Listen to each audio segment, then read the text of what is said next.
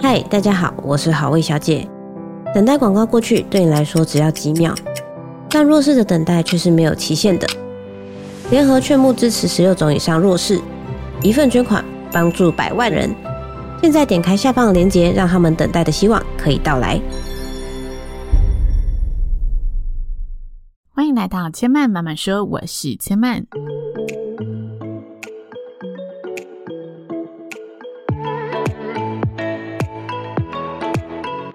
目前频道在 Apple Podcast、Spotify、KKBox 以及 Google Podcast 都听得到。喜欢的朋友欢迎帮千曼订阅并留言评论，让更多人可以认识千曼慢慢说喽。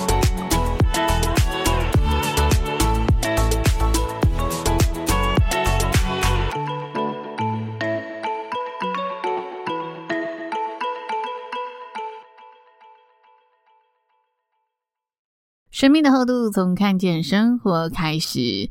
今天看见生活呢，要跟大家一起从一部近期讨论度超高的电影来讨论呢，我们人们在面对严峻的生存考验时，会展现出的团结、信仰和生命韧性的潜力。这部电影呢，是我这星期六晚上。今天星期二嘛，应该说前三天晚上周末夜打开 Netflix 看的电影。那电影呢叫做《绝地盟约》，看完大概十一点多。整个电影的叙事手法呢，实在是太让我有种跟着他们一起陷入了这个空难事件的绝望和挣扎。所以呢，我一看完电影，即使时间哈已经十一点多了，我可能还是忍不住上网搜寻了整起事件背后的真实情节，他们到底发生了什么事，以及这些生还者的状况，目前的现况如何？然后看了相关的电影幕后采访花絮等等。那这部电影的故事是什么呢？当然，一开始一定要先跟大家介绍一下这个故事。如果大家觉得啊，你有很高几率会去看这部电影，然后你真的一点都不想要被雷到，那我建议你哈，就是先把这一集存起来，然后呢，等你看完之后再回来听，因为可能会有一些些提到里面细节内容的东西。因为这部电影我觉得真的是太好看了，我很想让大家去一起了解这一个事件。所以要了解一个事件，一定有一些细节会先曝光，这也要跟大家先声明一下。那如果呢，你跟我一样哈，是不建议被爆雷的，以及你就是想要了解一个真实空难事件它的故事背景是什么的，嗯，这一集我觉得很值得大家可以直接接下来的时间来跟我一起探讨，一起呢了解这则故事。这个故事的背景呢是发生在一九七二年十月，讲一九七二年好像很远，但其实算一算也才五十年左右而已，所以也不远呢，代表。这起事件发生的时候，如果是比较有在关心国际新闻的，可能是我们的爸爸妈妈，还是呃阿公阿妈们，他们一定听过这个事件。那这个真实事件呢，是发生在安第斯山脉的空难故事。为什么我会说他一定听过呢？因为这一起故事非常知名，它就是空难下奇迹生还者的一系列，让大家觉得哇。啧啧称奇的故事。那同时间呢，这则空难故事其实好像在一九九三年就已经有被翻拍过一部电影了。那当时翻拍的电影风格跟我看的这一部电影风格是完全不一样的手法，跟它着重的情节面是不一样的。所以我今天介绍只会介绍我看的这一部。那回到这个本身的故事哈，这个空难故事呢是一架载着一群橄榄球队的。乌拉圭军机，他准备前往智利迎战，所以故事是发生在南美洲。那整座飞机上面呢，包含机组人员，总共有四十五个人，其中十九个人是同一支球队的朋友，他们都是老基督徒俱乐部的年轻球员，其他呢，则是球员的家人朋友。说年轻多么年轻呢？差不多就是在二十出头左右。那当时呢，飞机飞越山脉的时候遇上了乱流，机身呢因此偏离了航线，然后直接撞上了山脉。接着飞机呢就直接截断成两半。那这一个故事，它叙述的是在飞机前段的朋友他们生还的故事，后段的这一些朋友几乎是说啦，飞机一断之后，他们是飞出去的嘛，所以着地几乎都是当场死亡。那飞机失事的地点呢，是在海拔三千五百公尺的冰天雪地当中。海拔三千五百公尺，台湾玉山是三千九百多公尺，所以可见它就是一个很高山脉。但是因为它的呃整个。地形跟它所处的经纬度，所以它其实是在一个很极地，就雪地中的状态，零下四十度左右的一个地方，什么都没有，只有一片白茫茫的雪和极尽的荒芜。那这个故事呢，就在描述后这群生还者他们如何在如此激烈的环境中度过了七十二天。那七十二天之后，他们最终有十六个人奇迹似的迎来了。等到了救援，成功的就保存他们的生命。听到这里，还是要提醒大家，这是真实世界，这不是什么电影故事。所以听到这里，如果大家觉得哦，这好像就是一个电影在那片景点，不，它是真的五十多年前发生在世界上的一个。空难故事，所以这就很神奇啦！七十二天，十六个人在一个零下四十度的地方，什么资源都没有，而且还是受伤的状态，可以活下来，活了七十二天，他们怎么办到的？这中间当然就有很多很多的历程插曲故事可以去仔细的描绘。那简单来说，他遇到的实际事情是，他们在这七十二天里面看到了身旁的亲友。一个一个因伤势严重，因这个极端气候而不堪离世，然后呢，遭到了大自然就是雪季的考验，暴风雪来袭，直接把他们活埋在雪里面，并且经历了为了求生存得做出天人交战的一个决定，要决定说我要不要以以死去同伴的肉体为食物来源，以吃唯一剩下的食物人肉来维生的决定。这部电影就是仔细描绘、刻画、描述这群落难的人，他们在七十二天内为了求生存所展现出的这一些生存意志，以及依据生还者他们的回忆录来做采访，实际的描述、还原整个对话和故事。那我觉得整部片呢、啊，它看下来做得很好的地方是，因为它真的是一个很沉重的空难故事，所以他在编。讲述这则故事的时候，他其实也边记录下了以字幕的方式记录下了哦，在第几天的时候，哪些人离开了我们？在第几天的时候，哪些人离开了我们？就故事进程有二十天、三天、四天嘛。到那一天，他就写下哦，这一天离世的人当年是几岁？我觉得他也有一种让大家去缅怀这一些不幸遭遇到这个挑战、这个嗯空难世界的人们。所以整部片看起来，我觉得它绝对不是适合星期六晚上的片。不过我看完还是觉得很。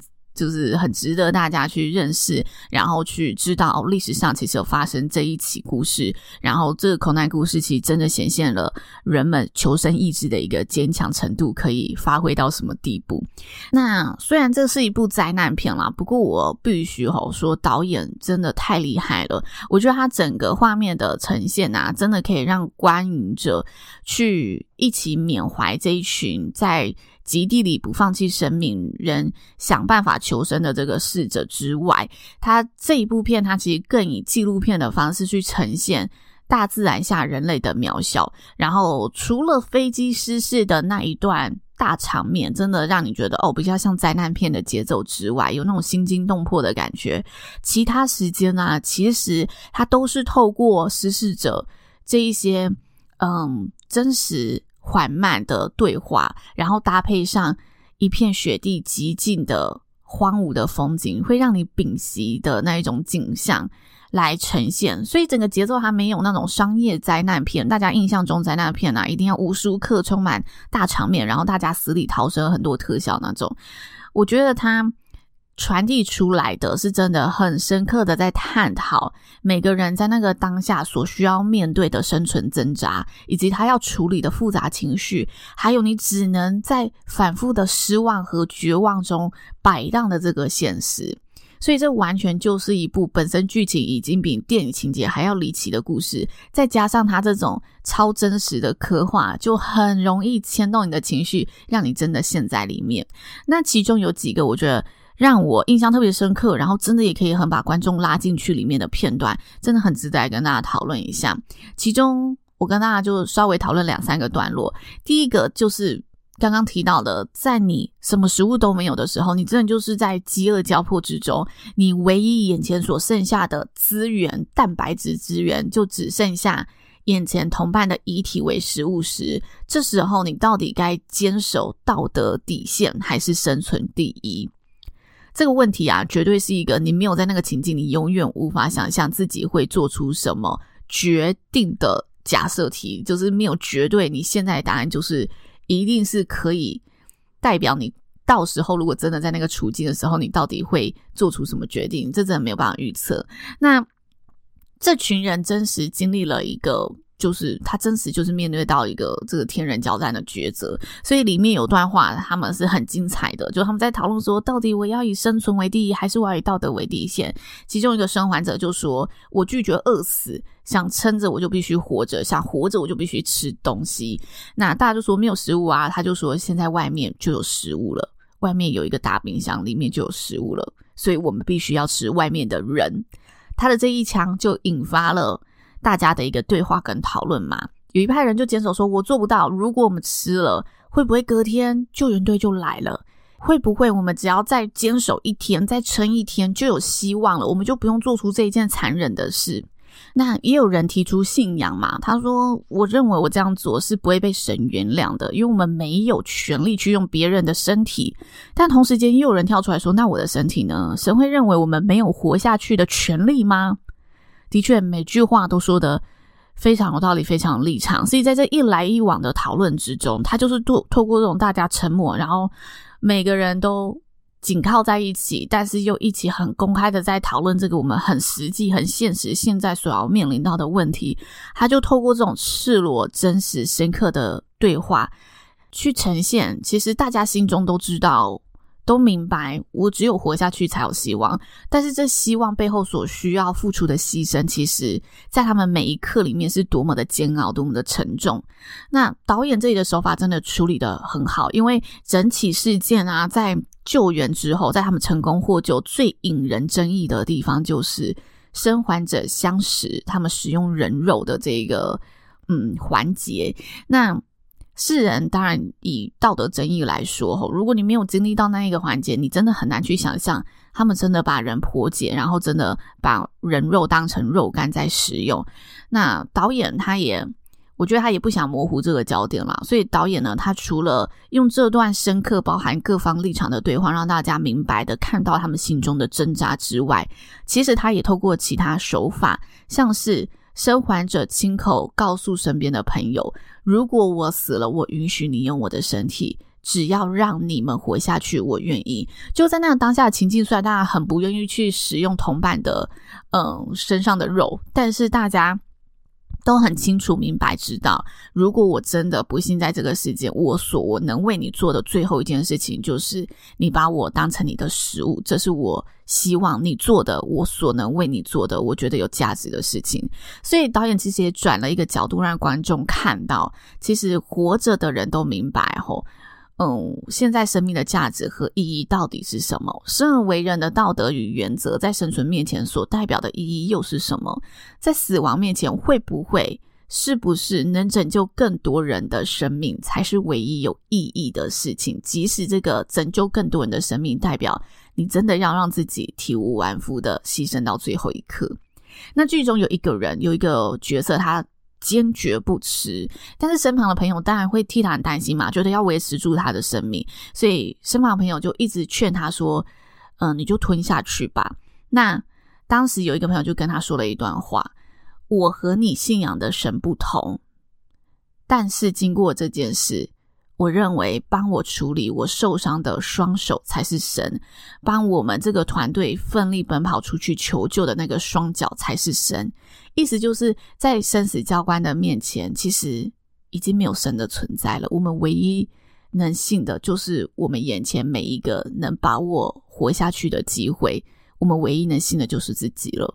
这段话就是真的非常直接的道出他们不得不看清的现实。他们所面临到的是生命比信仰更重要的时候。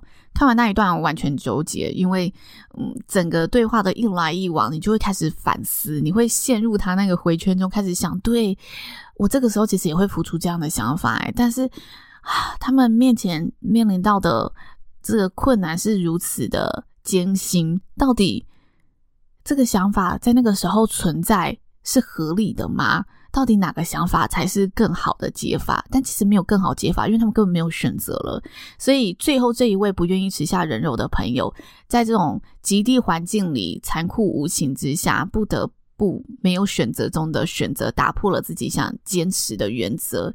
所以他最后啦，其实还是不幸的在这个空难事件中离世了。但是他是一个不断的在帮这个团队付出的人。所以大家在他死去的时候都觉得非常的痛心。那在他死去之后，他留下了一张纸条给他身旁所剩的同伴。他说：“人为朋友舍命，人的爱心没有比这个大的了。”因为他是翻译文啊，但是相信翻到这里，大家还是很能意会里面的词。他也留下了允许大家食用他身体的权利。这时候你就不禁想啊，到那个时候你会怎么做？我想了好久，真的觉得太难了。我认为，在那一个我已经经历过这么痛苦的当下，我会允许大家用我的身体。但是，到底我要鼓起多大的生存的意志，才可以把那个人肉给吞下去？我真的现在啊，完全没有办法想象这个情景。那再来吼，中间有一段啊，让人看了真的觉得彻底无望的情节，就是。他们成功的连接到了无线电，他们中间就找了很多方法。那最后呢，他们有一个环节就是他们成功可以收听到广播了，但是广播却直接传来搜难队在搜救了十一天之后已经放弃他们的这个消息。很显然嘛，这群生还者没有放弃，所以他们才会想尽办法，然后还接通了无线电。但是当他们接通之后，就直接被宣判。你完全只能靠奇迹再发生，没有救援等同于死刑的这个讯息，这一刻是多么令人绝望！因为你还在这里奋斗，但是你却发现全世界都放弃你了。这时候你要放弃你自己吗？唉。我觉得他真的很会抓这种 moment，然后他在这种 moment 的时候，他又会拉那种大景，让这群人好像就真的在一个雪白白的地里面拉大景之后，完全看不见他们，但只听得到他们很失望的哀嚎声在里面，就是啊。太揪心了。那最后他们怎么获救的呢？最后有三个朋友，他带着全队的物资出发，在呢没有人可以确定自己到底是在山脉的哪一个确切位置的时候，他们靠着他们所能判断的资讯，然后就是凭借着一股我要活下去，我要移动才有希望的这个意志，出发，在雪地里徒步十天。最后越过一座又一座的高山，期待着高山后面就是村庄，就是绿地。但实际上，高山后面又是绵延无止境的一个雪地山脉。这情境一定很令人失望挫折嘛？尤其他们的雪地是那种你踩下去，雪会直接高达膝盖的一个程度，所以你走的每一步其实都是非常费力的。你费力之外，你消耗的热能已经比你平常在平地消耗的。更多就是已经三四倍了，然后你手上的食物又少的情况之下，你真的每一步都是靠着意志在坚撑的。那他们在走这一段路的时候，其中有一位朋友一直坚持着，下个山脉就会有希望，下个山脉就会有希望。他靠着这份信念，让同行的伙伴就是真的相信他，一直一直的走下去，最后等来了奇迹发生，发现了一条河川。在野外生存啊，就是有河川就有生机，因为有水的地方就可以有生物，所以这是一个。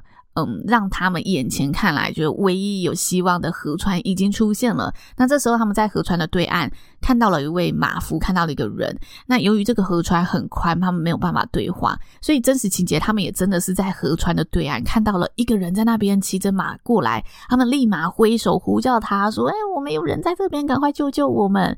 那他是一九七二年代的故事嘛，所以那个时候其实都非常的不方便，没有什么网际网络、手机什么的，所以马夫呢就为他们。丢出了纸和笔，两位生还者就写下了他们是谁的求救讯息，然后马夫就带着这个信件下山寻求救援。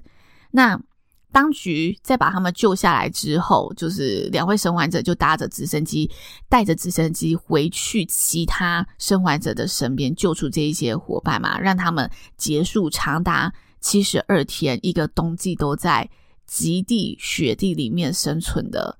一辈子都没有办法忘怀的冬天。那后来我看了真实故事的介绍，其实这个马夫在电影里面他就是很悄悄带过而已，就是只是扔直那个纸笔，然后写下来，马夫就马上转到他找到当局，然后帮他救援。